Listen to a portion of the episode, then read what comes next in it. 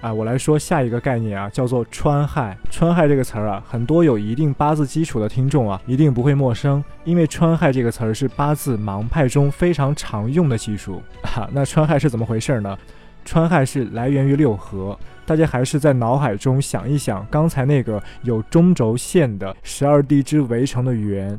好，刚才我们知道丑和子他们六合，对不对？那这样想，我们以丑为主。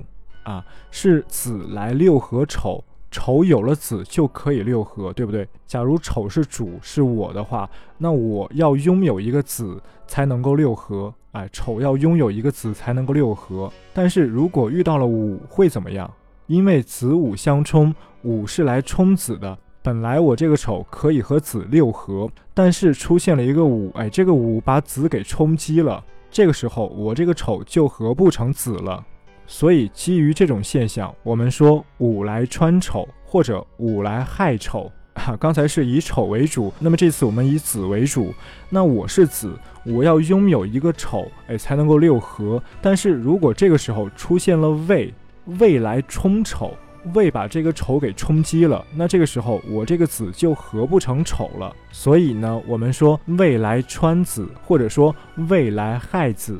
哈，通过这两个例子，其实已经说明了川和亥的本质。川亥呀，它其实就是破合，破坏掉六合。出现一个地支破坏掉六合，这个地支就是川亥。那我再来举两个例子啊，假如我们以寅为主，寅本来和亥六合，但是出现了巳，巳把亥给冲击了，所以呢，让我们这个寅合不成亥了。因此，巳来穿寅，巳来害寅，哈。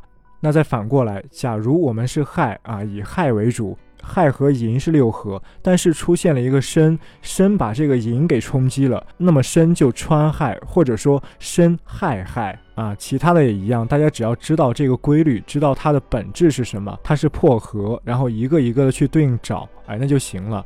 好，今天先说到这儿，我们明天再见。